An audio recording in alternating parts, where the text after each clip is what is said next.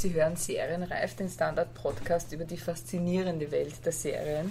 Mein Name ist Doris Prisching und ich habe heute äh, wieder äh, die Ehre, einen sehr besonderen Gast begrüßen zu dürfen. Mir gegenüber sitzt die grandiose Regisseurin Sabine Derflinger. Hallo und herzlich willkommen. Hallo. Sehr viele kennen Sabine Derflinger von der Serie Vorstadtweiber, für die sie äh, bei drei Staffeln gemeinsam mit dem Harald Sicheritz Regie führte. Äh, man kennt Sabine Derflinger aber auch äh, aus ihren Kinofilmen äh, und Dokumentarfilmen, zum Beispiel Vollgas, äh, eine von acht, Tag und Nacht und ganz viele mehr. Für einen Tatort, nämlich die Folge angezählt, äh, wurde sie mit dem Grimme-Preis ausgezeichnet. Sie dreht viel in Deutschland, äh, zum Beispiel die Krimiserie Die Füchsin.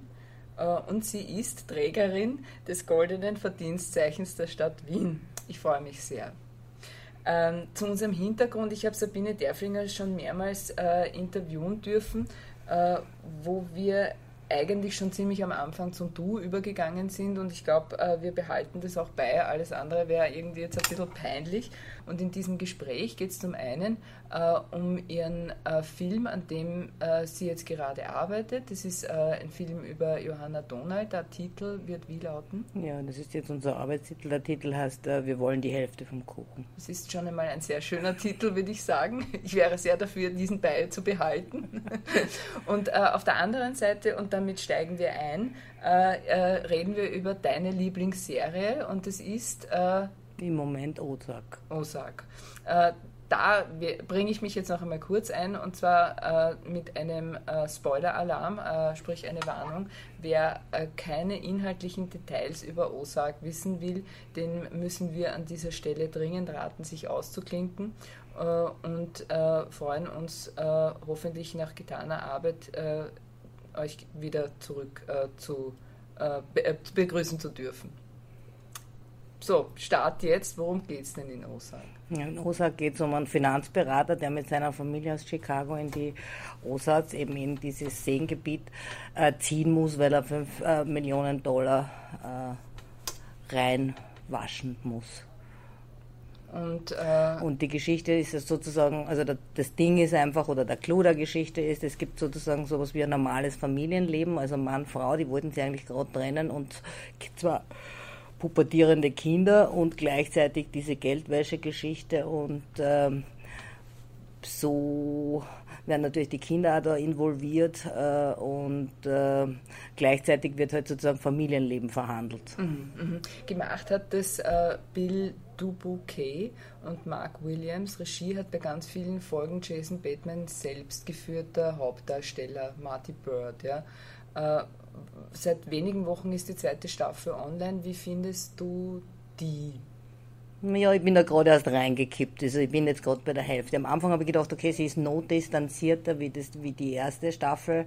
Aber irgendwie, wenn man sich dem hingibt, wird man dann hineingezogen. Also das ist ja das, was man der Serie so gut gefällt. Also man ist gar nicht so nah dran an den Darstellern. Und äh, Darstellerinnen, äh, sondern es wird mit einem äh, gewissen Abstand gezeigt und trotzdem wird es nicht vorgeführt. Also das finde ich so, ich meine, ich stehe natürlich total auf die, wie das aufgelöst ist, wie das Licht ist, wie die spülen, mhm. mit was für einer Zurückhaltung. Mhm. Und dass man trotzdem irgendwie nah dran ist, obwohl, äh, obwohl sozusagen alles das, äh, was man normalerweise denkt, äh, was sein soll, damit Publikumsbindung funktioniert, eben nicht ist. Ja. Also man, weiß ich nicht, man hört einen Dialog und schaut einfach nur äh, und die Kamera fährt auf eine Frau zu, die im Rücken da sitzt äh, und mit uns redet und wir springen um und wir sehen, okay, im Hintergrund telefoniert der Partner und äh, und wir gehen aber nie näher ran und sind trotzdem ganz nah dabei.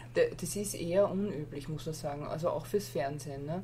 Total ja. unüblich, ja, total ja. unüblich weil das Fernsehen sonst eher äh, wie äh, vorgeht. Naja, dass man schon sehr stark in den Gesichtern schaut, dass man sozusagen sehr stark geführt wird im Sinne von, was die Emotionen ist, dass man sozusagen zuschauen kann, was der eine empfindet und was der andere empfindet.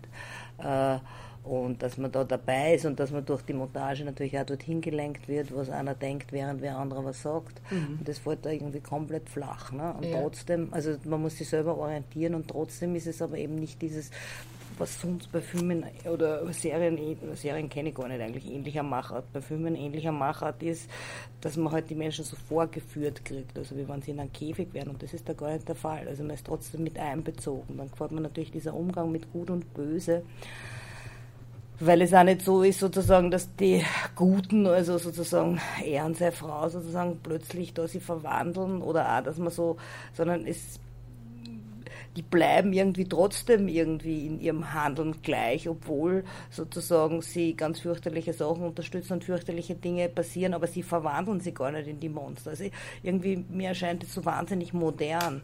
Also die Charaktere erscheinen mir so wahnsinnig modern, weil sie sich eben nicht in Monster verwandeln, sondern, sondern monströse Dinge tun und in einer scheinbaren Normalität verharren. Das finde ich so eindrucksvoll. Der Witz ist ja auch der, dass die Kinder eigentlich äh, da reinrutschen äh, also quasi die, die Kinder mehr oder weniger als das Sinnbild der Unschuld, ja, äh, ihre Unschuld da total verlieren ja, und trotzdem aber Kinder bleiben. Also der Bub beispielsweise, der irgendwie Schießübungen macht, ja, äh, äh ist trotzdem ein süßer Junge, muss man sagen. Ne? Das genau. ist das Ringen, das uns abverlangt wird in dieser Serie. Oder, oder wie kann man das ja, sagen? Ja, würde ich schon so sagen. Oder sozusagen dieser etwas andere Blickpunkt. Also sozusagen nicht, dass sie Menschen verwandeln, nicht, dass irgendwie das Böse irgendwie äh, die Macht bekommt, sondern dass das Böse parallel stattfindet und äh, die Menschen scheinbar unberührt äh, äh bleiben. Aha, ist das was, was über die Zeit was aussagt oder wie? Es kommt mir jetzt irgendwie gerade so das ist eigentlich das, warum es mich so gerade so fasziniert, weil ich finde, dass es so wahnsinnig aktuell gebunden ist um, über, über momentane Befindlichkeit, die ich so spüre, gesellschaftlich gesehen. Was meinst du da? Naja, dass sozusagen es nicht mehr, wie soll ich sagen, äh, plötzlich äh, dringt das sogenannte Böse unmenschlich in einer Art und Weise in einer Gesellschaft ein und trotzdem bleiben die Menschen ganz normal in ihren Tätigkeiten und ganz ja. normal wird der Alltag verrichtet und ganz normal gehen die Berufe vor sich und man sieht es ihnen nicht an. Ne? Man sieht es ihnen nicht an. Also irgendwie ist, irgendwas ist da dran neu. Also ich bin noch nicht ganz auf den Grund gegangen, aber es beschäftigt mich gerade irrsinnig. Ist der Marty Bird eine Figur, die du magst? Erstaunlicherweise ja. Das ist das Orge irgendwie dran. Ja? ja. Und auch sie, oder? Ich ja. meine, sie ist ja auch äh, eine nette Haus, also nicht sagen wir jetzt Hausfrau in dem Sinn, weil das ja äh, nicht stimmt, aber sie ist eine, eine nette Frau, die halt irgendwie zu ihrem Mann hält, aber eigentlich auch ziemlich äh, cool ist, was der Umgang mit den von ihr, von, von ihnen verhökerten, von der von ihnen verhökerten Ware ist. Ne? Ja, wahrscheinlich, ich meine, dass, dass, man, dass man sie trotzdem sympathisch findet oder dass man sie mag. Sympathisch ist gar nicht richtig, aber mhm. dass man sie mag, hat wahrscheinlich was damit zu tun, dass sie habe ich mir dann gedacht, dass sie sozusagen die Herausforderungen lösen. Ne? Also sozusagen das Leben neue Herausforderungen, sie lösen es wieder, ne? sie lösen das mhm. alles. Also mhm. natürlich äh, ganz grauenvolle Sachen passieren da, aber es löst sie. Und es löst sie auch so, äh, ja, also manchmal löst es ja so, dass sozusagen die Bösewichte untereinander böse Sachen machen, ohne dass sie jetzt quasi ganz direkt das Böse verursacht hätten. Also ja. sie haben es verursacht von Anbeginn an, weil äh, diese, äh, Geldtrans äh, diese Geldwaschung, äh, also vom Beginn an natürlich, von dem, dass er den Job angenommen hat. Aber alles, was dann passiert, sozusagen, passiert sehr oft außer ihnen. Und interessanterweise, wenn die grauslichsten Grauslichkeiten passieren, ist es oft die Rettung für sie, weil mhm. der den erschießt, ist sozusagen, äh, überleben sie. Ne? Mhm. Also, aber sie müssen gar nichts machen, sie müssen ihnen mal die Finger schmutzig ja, machen. Ne? Also ja. sie können zwar kurz betroffen sein, dass jetzt irgendwas wieder passiert ist, aber... Von der Machart her hast du gesagt, äh, das äh, Licht äh, zum Beispiel, ja? das ist eher blau-grau. Naja, es ist vor allem eher so, dass die Menschen sehr oft da in der Dunkelheit sind. Also die sprechen miteinander mhm. und man kann sie nur erahnen, schemenhaft oder äh, ja, also sie bleiben ganz im Dunkeln. Äh, ist das was, was dich inspiriert für deine Arbeit? Nimmst ja, du da was mit? Das inspiriert mich im Moment sehr. Ja, also deswegen für die beschäftigt.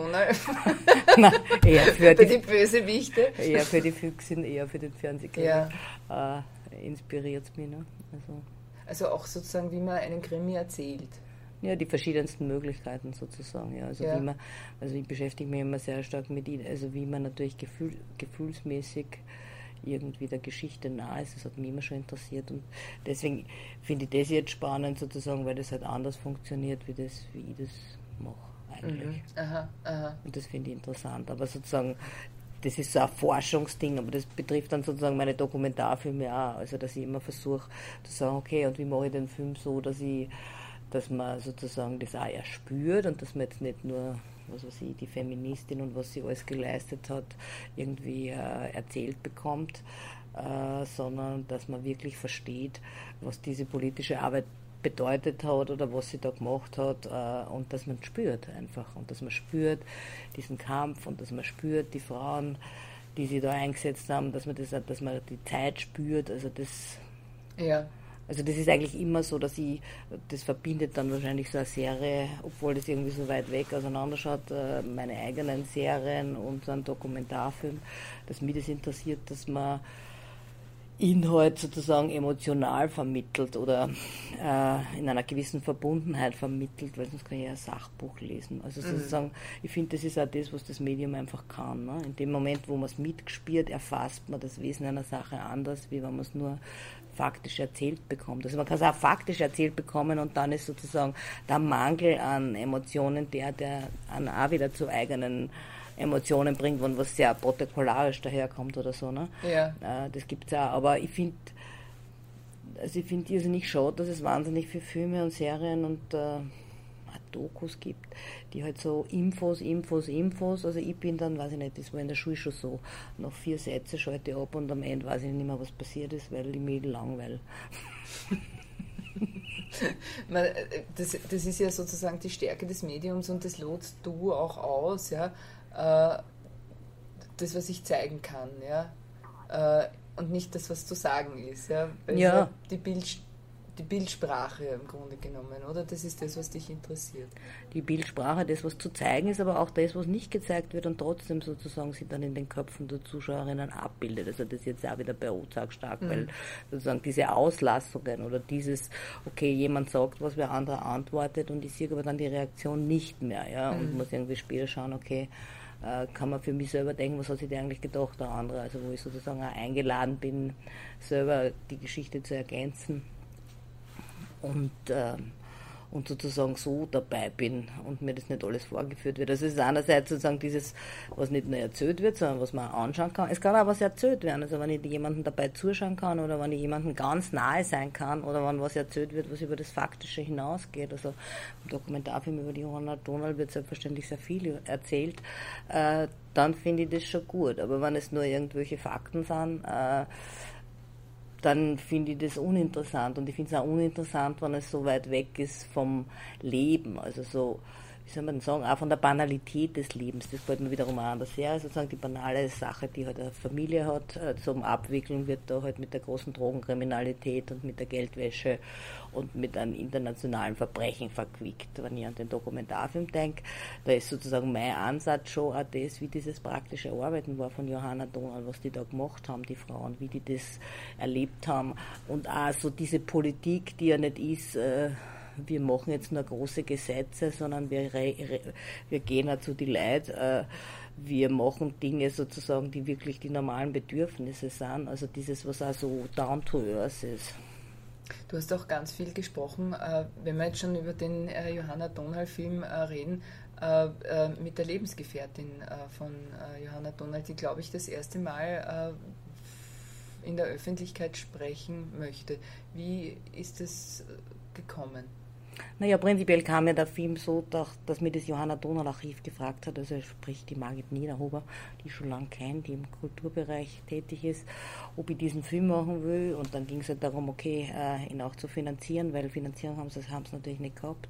Und so produziere ich ihn ja auch selber mit der Claudia Wohlgenannt gemeinsam. Ja, und in dem Zusammenhang sozusagen haben wir die, und weil die Annemarie sozusagen über die Margit wusste oder mich empfohlen gekriegt hat als Regisseurin sozusagen, war mal so ein Vertrauen da mit mir zu sprechen. Und wir haben uns jetzt irrsinnig oft getroffen, also wir waren oft bei ihrem Haus draußen, sie kocht uns immer, sie kocht immer wahnsinnig super für uns. Oder sie tut, sie tut ja auch Schnaps brennen, bringt die tollsten Schnäpse daher. Hört sich nach einer erquickenden Gemeinschaft.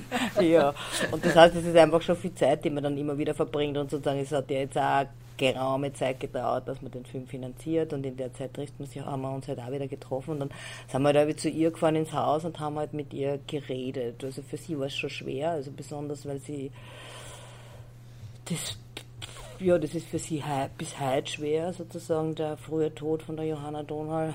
Und deswegen war das Erinnern auch schwer und es hat auch so ein Prozess. Und ja, der Prozess geht jetzt auch weiter. Also wir haben jetzt also eine Schnittphase gehabt äh, und jetzt ist wieder Pause und im Februar schneiden wir weiter, aber wir werden wieder zur Annemarie fahren und noch Sachen weiter besprechen und schauen und tun mhm. und machen. Aber mhm. äh, ja, also sowohl mit der Annemarie, dann haben wir ja mit ihrer Enkeltochter gesprochen, mit der Johanna und mit dem Chauffeur, der sie durch die Stadt chauffiert hat. Also als sie Ministerin war, und haben uns ein Auto ausgeborgt, was so das gleiche Auto war wie das Auto, in dem sie herumgefahren ist. Mhm. Äh, ja, weil es mir der, ich finde, das ist sozusagen so total wichtig, dass man eben den Menschen spürt, genauso wie die politischen Handlungen. Also das mhm. ist für mich so untrennbar und das vermisse ich auch oft. Das ist so wie, okay, das wird dann alles weggelassen und das wird, weiß ich nicht, für die Home Story ist es gut, aber sozusagen dort, wo es um Ernsthaftigkeit geht, äh, porträtiert man die Menschen nicht. Und das hat für mich auch was damit zu tun, dass wir in so einer kalten Zeit leben wie jetzt, wenn man diese Trennung vorgenommen hat. Also das Menschliche ist für einen Psychiater, das Menschliche ist für die Homestory, das Menschliche ist irgendwie die Familien daheim erledigen, aber sozusagen dort, wo große Politik ist, kommt das nicht vor. Und das, glaube ich, ist ein großer Irrtum. Du, du, bist ja auch sehr aktiv in sozialen Medien und hast dich aktuell äh, aber äh, äh zurückge schaltet, also zurückgenommen, sagen wir. Ja? Du hast gesagt, die, du tauchst jetzt einmal unter in den sozialen Medien. Warum hast du das, äh, warum hast du diese Erklärung oder warum hast du diese Absicht? Naja, A, dass ich mich mit meiner Arbeit beschäftigen will und das ja total zeitintensiv ist und man dann ja irgendwie da verloren geht.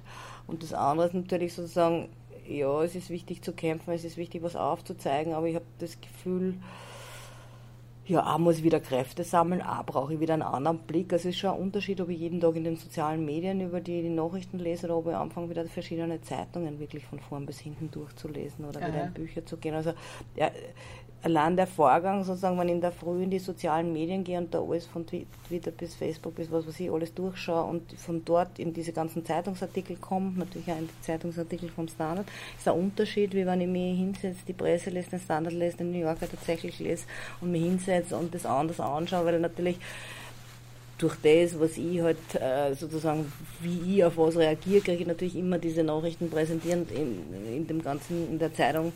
Äh, kann ich das anders anschauen. Außerdem sitze ich vielleicht im Kaffeehaus. Das heißt, also es gibt wieder einen anderen Blick auf die Welt. Also ich finde, das ist natürlich das ist eine, sehr... Eine, eine hygienische Maßnahme. Ja, kann man so sagen. Sehr schön. Wie war das mit der Finanzierung äh, vom Johanna Donald Film? Ist das genau gleich äh, wie äh, schwer, schwer oder leicht wie bei jedem anderen Film, äh, den du gemacht hast, in der, also den du selber produziert hast, sagen wir so? Ähm, naja, also erstens einmal muss man sagen, dass der Film äh, sozusagen eingereicht war vor der Regierungsumbildung und ich glaube nicht, dass ich das Geld heute für den Film kriegen würde. Mhm. Das glaube ich einfach. Ähm, Kann man das, mit welcher Begründung würde sowas abgelehnt werden? für die Begründung, ob diesen Film, also es war ja sehr toll, dass es gelungen ist, die Finanzierung für diesen Film zu bekommen, weil mittlerweile es ja so ist, im Dokumentarfilmbereich äh, haben wir ja ein richtiges Manko, weil sozusagen im Fernsehen gibt es halt nur die Slots und diese Fernsehdokumentationen, die halt sehr journalistisch und sehr sozusagen sehr geschlossen in ihrer Form sind. Äh, größere dokumentarische Dinge, die jetzt, äh, weiß ich nicht, die Handschrift des Gestalters oder der Gestalterin tragen, beziehungsweise die zum Beispiel nur beobachten und so weiter und so fort. Also das findet ja nicht statt. Dazu gibt es natürlich das Geld äh, der Filmförderung. Die Filmförderung ist aber natürlich auch sehr begrenzt in ihren Mitteln und muss sehr viel verschiedenste Formate und verschiedene äh, da bedienen. Äh, und da ist es natürlich und ist immer irgendwie gezwungen, natürlich auch für die für die für die Wähler und Wählerinnen irgendwie zu beweisen, dass diese Filme auch angeschaut werden von irgendwem. Und da werden immer nur die Kinozahlen herge hergezogen, was natürlich wahnsinnig, äh, ja, wie sagt man da, also eigentlich rückschrittlich ist oder sozusagen nicht am Puls der Zeit ist, weil äh, sozusagen für einen Dokumentarfilm ist normalerweise das Kino eine Performance-Ort, nicht mehr und nicht weniger und der Film muss dann sozusagen anders angeschaut werden. Die Frage ist sozusagen, wie kann man das dann feststellen, wer ihn wo wie anschaut und sozusagen und wie äh, gibt es ein Recoupment vom Geld, ja. Aber aber wenn man natürlich nur die nackten Kinozahlen anschaut, sozusagen, da fahren halt die Dokumentarfilme in der Regel jetzt ein, außer sie sind irgendwie Dokumentarfilme, die eher was von einem Sachbuch haben. Also irgendwie, weiß ich nicht, die Streife in Kitzbühel, äh, äh, irgendwas, was ein Umweltthema ist und so, was aber dann sozusagen in dieser Sachbuchart ist, oder es ist ein, ein Dokumentarfilm mit einer starken Narration oder mit einem ganz argen Thema. Ne? Und sozusagen alles, was dazwischen ist, kann eigentlich kaum mehr finanziert werden und insofern war es ein Glücksfall dass man gesagt hat, ja, also das ist so ein großes Stück österreichische Geschichte und es ist aus der Seite, also von Seiten der weiblichen Perspektive gibt es ja da nichts. Also weil wo sind bis jetzt, also es, entstehen ein paar Dokumentarfilme in die Richtung.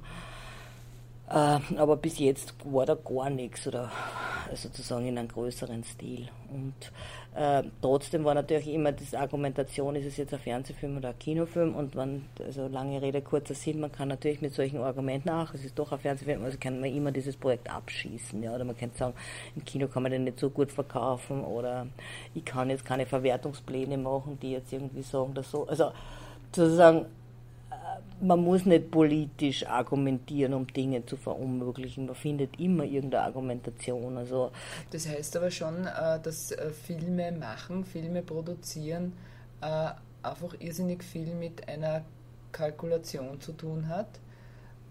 Und ich weiß nicht, kann man das irgendwie sagen, zu wie viel Prozent sozusagen das monetäre Thema eine Rolle spielt und zu wie viel Prozent das Kreative? Ich würde sagen ein Drittel, weil es ist so, es gibt drei Zetteln quasi. Es gibt eine Zettel nennt sie Drehbuch, also wie auch immer, oder Konzept. Der zweite Zettel nennt sie, äh, das kommt natürlich im fiktiven Bereich irgendwie stärker zum Dings Drehplan und der dritte Zettel heißt irgendwie Kalkulation. Und wenn die drei Zettel in irgendeiner Form zusammenpassen, dann kann man das anständig machen. Aber wenn die drei Zettel was in 80 Prozent der, der Fall ist, nicht zusammenpassen, dann gibt es natürlich immer quasi die großen Einbußen am kreativen Ding, weil ich kann nicht, äh, ich kann nicht was drehen, was ich geschrieben habe, weil ich nicht das Geld dafür habe. Ne? Und ich kann auch nicht äh, das drehen, was ich mir vorgenommen habe, wenn ich nicht die Zeit dafür habe. Und für einen Dokumentarfilm ist natürlich total wichtig die Zeit. Und für mich, dass ich den Film machen kann, ist natürlich auch, dass ich mir das leisten kann, dass ich den machen kann, dass ich halt so viele andere Fernsehsachen mache dass ich persönlich jetzt nicht leben muss von dem Film. Aber ich will natürlich, dass die Leute da mitarbeiten zahlen. Äh, aber ist es äh, äh, Unabhängigkeit im Film, ist es äh, ein Thema im Grunde genommen? Weil die Frage ist ja immer auch sozusagen, welchen Geldgeber fühlt man sich wie verpflichtet? Ja? Wenn man sagt, ich weiß nicht, fördert da die Stadt Wien wahrscheinlich, äh, steuert was bei, oder? Äh, ist es irgendwie so, dass man da sagt, ich bin total autonom? Oder oder wie geht es mit der Unabhängigkeit? Ja, in dem Fall ist das wirklich das große Glück, dass wir mit diesem Film total autonom sind. Mhm. Und das war sozusagen auch für mich die Prämisse, den überhaupt zu machen. Also das ist nicht immer so. Naja, bei Auftragsproduktionen ist man sowieso nicht autonom. Dann ist die Frage sozusagen, mit wem man zusammen produziert. Also dann ist die Frage, wie da sozusagen, ob man in einem gleichen Boot sitzt oder nicht. Also dann ist man als Regisseur äh, sehr schnell unautonom. Ja, und eben, also und im Fernsehen ist es sowieso so, wobei ich bin da auch relativ autonom, weil ich halt einfach gewisse Dinge nicht mache oder dafür bin ich bekannt und dafür mhm. äh, engagieren mich natürlich viele Leute nicht und andere schauen, dass ich halt sozusagen mir sowieso nichts gefallen lasse und wenn ich sage, also es ist schon ein Gemeinschaftsding und ich weiß natürlich, dass ich für einen Sender produziere und der muss das irgendwie dort verkaufen oder so, aber wenn Leute dann anfangen, äh, weiß ich nicht, Redaktionen sich einzumischen, ja. ob da irgendwer rosa Blusen anhat oder nicht, dann ist es ein No-Go. Und Aha. ich habe noch nie irgendeinen Kader umgeschnitten, weil das irgendwer will. Äh, das mache ich einfach nicht. Ja, also da bin ja. ich ich habe auch schon die Sendung von einem Passiert Film einmal sieben Monate lang äh, habe ich das einfach crashen lassen, weil ich das nicht geändert habe und am Ende war es dann so, wie ich wollte. Ne? Aber es ist wahrscheinlich nicht so angenehm zu arbeiten dann, wenn sowas ist. Na, aber die rosa Bluse interessiert mich natürlich, ja, weil, äh, weil ich sage, äh, geht es wirklich so in, in, in so ein Detail, dass jemand kommt und sagt, äh, das Kleid äh, oder das Outfit passt mir jetzt nicht? Ja, wenn man es zulässt, geht es in das Detail, ja. Und das Ja. hat natürlich sozusagen, das hat was damit zu tun, natürlich Leute, die in dem Fernsehgeschäft arbeiten und die was von dem Fernsehgeschäft verstehen, würden das nie machen. Oder die sozusagen was von Dramaturgie und Büchern und sonst was verstehen. Die wissen sozusagen, dass sie grob äh, da ihren Input geben, aber das natürlich gestalten kann das nur der, der es macht. Also Ja. das kann nicht dir auch nicht jemand irgendwie sagen, wie du da, welche Zeilen du, welche Fragen du da stellen sollst und sie da einmischen. Ne? Ja, nein. Also, und, weiß ich nicht, wenn ich in ein Restaurant gehe, dann kann ich auch nicht nachsalzen gehen. Also sozusagen, das ist ja, Ja. wohl klar. Aber Leute, die halt unprofessionell sind, und da gibt es jede Menge in den verschiedensten Fernsehsendern davon, die machen das halt. Ja. Und dann ist es natürlich auch ein politisches Ding, weil sie sagen, helle Farben, damit es nicht düster ist, oder der darf das nicht sagen, oder die Frau darf das nicht sagen, Aha. oder was hatte ich bei meinen ersten Filmen, die Frau darf beim Sex nicht oben liegen, äh, weil äh, da hat sie einen Lustgewinn und die Frau muss immer ein Opfer sein. Also die ganze Bandbreite, die man sich nur vorstellen kann, sozusagen, da wird natürlich politische Einflussnahme genommen in Mainstream-Sachen. Aha, das ist äh, interessant, ja. Also das ist ja sozusagen, das darf man überhaupt nicht vergessen, es geht nicht nur darum, ob diese Geschichte erzählt wird, sondern die andere oder die andere Geschichte erzählt wird und ob man die erzählen darf, sondern auch sozusagen, wie darf man die Geschichten überhaupt erzählen? Also wo ist dann irgendwie Schluss oder was hat's geheißen, ja, die Schauspielerin, die geht nicht, weil die schaut beim Sex aus wie ein Mensch und nicht wie eine Projektionsfläche. Also alles schon gehabt, ja. Äh, Was empfehlst du äh, äh, oder was empfiehlst du äh, Kolleginnen oder Kollegen, äh, wenn sie mit solchen Einmischungen konfrontiert sind? Also jetzt Regisseurinnen im Speziellen und Regisseuren auch. Ja, Widerständigkeit, weil sozusagen, jemand, sozusagen, wenn man gemeinsam arbeitet, das gibt es ja auch natürlich mit tollen Redakteurinnen und Redakteuren oder tollen Produzenten und Produzenten, dann arbeitet man ja gemeinsam an einer Sache und dann ist es toll, wenn man Input kriegt. Aber ich rate schon, dass man sozusagen davon ausgeht, dass man selber äh, eben der Masterkoch ist und, oder die Masterköchin und das sozusagen am Ende des Tages, was das Kreative betrifft, als Regisseurin und Regisseur man das bestimmt. Ja? Weil erstens können das nicht fünf Leute äh, bestimmen, das wird immer schlechter.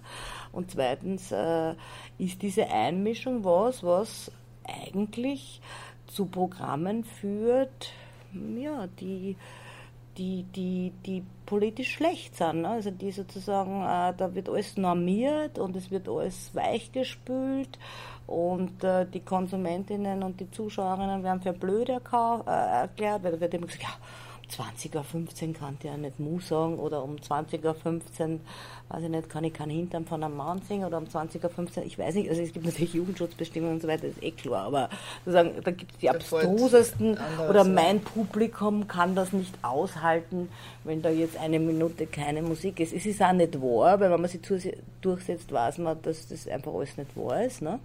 Aber Ja, die Musikbeschallung äh, im Fernsehen ist ja sowieso etwas, was äh, eigentlich äh, am Rande des Unerträglichen ist teilweise, oder?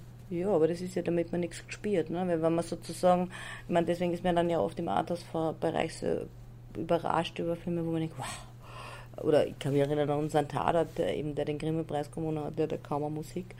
Ähm, weil das ist plötzlich so echt und so, naja, da ist einfach endlich, kann man mal zuhören und es wird nicht drüber gespult, ne? weil das sozusagen, die Musik hat natürlich irrsinnige Kraft und manchmal wird das natürlich so eingesetzt, ist, dass man, wenn man was inszeniert, dass man wirklich was spielen soll und dass man irgendwo hinschauen soll und so weiter und so fort, dann lässt man dann die Musik drüber, dann Und da hat es keine Interventionen gegeben beim Tatort, äh, dass man sagt, da brauchen wir jetzt Musik.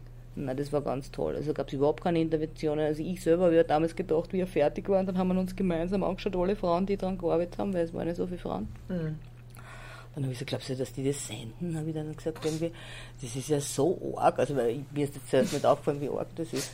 Und dann haben die anderen gesagt, ja, pff, echt arg und so. Und dann sind alle gekommen und nichts war. Also das waren halt tolle Leute und äh, Okay, zu und dem die Sterne Zeitpunkt waren gut, ja, Sternenkonstellation. es war, niemand hat sich eingemischt. Also es ist natürlich Projekte sozusagen, die sehr, in, das kann ich eigentlich auch nur Regisseurinnen und Regisseuren raten, also ganz, oder Kolleginnen, ganz früh in die Projekte einbezogen zu werden, weil sozusagen es ist sehr schwierig, wenn sozusagen zehn Leute die schon ein Projekt ausgedacht haben und jetzt wird man engagiert als Regisseur oder Regisseurin und soll den Traum der anderen umsetzen. Das heißt natürlich, alle anderen sozusagen empfinden sie als die Kreatoren mhm. des jeweiligen Ding, also logisch natürlich. Und man kann in der Umsetzung natürlich nie das machen, was alle anderen sich vorgestellt haben, weil jeder hat einen eigenen Kopf und sozusagen, also das ist nicht möglich, mhm. also man kann das nicht bedienen und dann ist der Konflikt vorprogrammiert, die Enttäuschung derer, die einem das angeboten ja. haben natürlich und die, die eigene Frustration. Also da ist der Konflikt wirklich Tür und Tor. Also am besten ist sozusagen, wenn man ganz von Anfang an die Dinge gemeinsam entwickelt und das ganz klar ist, dass man dazu als Regisseur oder Regisseurin bestimmt ist oder äh, dass man das Ding umsetzt. Mhm. Und sonst, wenn es schon was gibt, der Format, ist natürlich klar, dass man sich einfügt in das Format, das es schon gibt und das halt dann natürlich in einem gewissen eigenen Freiraum gestaltet, aber natürlich dem Format folgt, das es gibt. Ja, ja. ja. So wie du äh, bei der Füchsin, da bist du auch dazu gestoßen, mehr oder weniger. Wie ist es, wenn man so dazu kommt, zu einem, wie soll man sagen, ja, einem nicht fertigen Produkt, weil das ist es ja nie, aber im Grunde genommen etwas, was schon besteht, ja, wo du eben nicht mitentwickeln kannst oder konntest? Ja, auch schön. Also ich habe das natürlich bevorstellt, weil wir so wahnsinnig genossen, dass wir halt diese Figuren und das alles gemeinsam entwickeln konnten. Aber da war es halt schön, dass da schon was da ist, dass diese Menschen da ist, dass die Figuren da sind, dass sozusagen man jetzt mit dem Bestehenden mal weiter tun kann. Dann ist das halt auch ein hervorragendes Produktionsteam, urliebe Redaktion, also wirklich alles total super. Tolle Schauspielerinnen. In Deutschland dreht man nur zehn Stunden pro Tag und nicht zwölf. Das ist wahnsinnig toll, weil wenn man zwölf Stunden pro Tag dreht, dann ist immer das halbe Team krank, schon nach drei Wochen. Also der zwölf-Stunden-Tag ist überhaupt das elendigste, was man sich einfallen lassen kann. Äh, und das hat man dort nicht. Das heißt, wir arbeiten viel, aber irgendwie so, dass wir auch genug Zeit haben zu schlafen mhm. und einmal was zu essen. und auch eine Möglichkeit, ja, wie man ein, wie, wie etwas Gutes entstehen kann. Ne? Ja, das ist ein wichtiger, also das ist ja erwiesen, also diese ganzen blödsinnigen, stumpfsinnigen Ideen sozusagen, dass man die Menschen ausbeuten muss bis zum Umfallen. Äh, so, jetzt haben wir ein Brummen von den Leuten, aber so passiert es halt. Gut. Ähm, ja, also ähm, das ist auch ein wesentlicher Punkt. Also abgesehen vom Budget, von der Zeit, von der Nichteinmischung und vom Zusammenarbeiten ist ein wesentlicher ja. Punkt natürlich auch die Arbeitsbedingungen, unter denen gearbeitet wird. Ja, das bringt mich zu den Vorstadtweibern. Bei denen du ja nicht mehr Regie führst. Ja. Äh, warum machst du keine Vorstadtweiber mehr? Ja, weil ich mich weiterentwickeln wollte und was anderes machen wollte und sozusagen ich ich das ist das offizielle, die offizielle Begründung. Naja, die Arbeitsbedingungen waren nicht optimal, das kann ich schon so sagen. Wieso, was war da? Naja, es fängt an mit dem 12-Stunden-Tag, es mhm. fängt an mit dem sozusagen äh, stimmen die drei Papiere übereinander, also passen diese drei Papiere zusammen äh, und die haben nicht so ideal zusammengepasst, diese drei Papiere, so einfach ist es. Mhm. Und wenn man so eine erfolgreiche Serie macht und äh, das dann immer wieder sozusagen ein Thema ist, dann, dann ist das halt nicht so toll. Also ähm, was steht demnächst bei dir an? Ja, du hast gesagt, äh, du fährst jetzt dann nach äh, Köln, glaube ich, eh zur Füchsin, oder? Ja, genau. Ja. Da ist jetzt irgendwie, da sind jetzt äh, noch ein Produktionsgespräch, weil es sind ja zweimal 90 Minuten und dann ist Leseprobe schon. das ist eine ARD-Serie, damit wir es äh, quasi ja, zur genau. Vollständigkeit genau. auch sagen äh, können. Und das wird dann kommen 2019. Äh, beide Filme. Und äh, 2019 äh, im Herbst, hast du gesagt, wird auch der Johanna Donald-Film kommen. Ne? Ja. Genau, und der ist ja jetzt auch zum Fertigstellen, genau. Und ansonsten tut man halt so Fühler ausstrecken, ein bisschen selber herumschreiben und ja. Und Zeitung lesen. Und Zeitung lesen, genau. Alles klar. Ich sage vielen Dank für dieses sehr aufschlussreiche und interessante Gespräch. Dankeschön. Das war's für heute von Serienreif. Einen Text zu Sabine Derflinger gibt es auf der Standard.at Etat. Melden Sie sich, wenn Sie mitdiskutieren wollen oder schreiben Sie mir und zwar an die Adresse doris.preaching.derstandard.at. Das nächste Mal äh, gibt es äh, voraussichtlich den äh, herausragenden Genrespezialisten und Regisseur der Fortsetzung von Das Boot, Andreas Buchaska, äh, der äh, über seine Serie, nämlich das Boot sprechen wird. Äh, und dann äh, äh, Ende November kommt noch eine äh, Serienreif-Besprechung vom Finale von äh, The Walking Dead, Staffelfinale 9. Äh, endet. Und äh, ja, darauf freue ich mich auch schon sehr. Und insofern sage ich, bleiben Sie dran. Danke fürs Zuhören, alles Gute und frohes Schauen. Wiedersehen. Danke.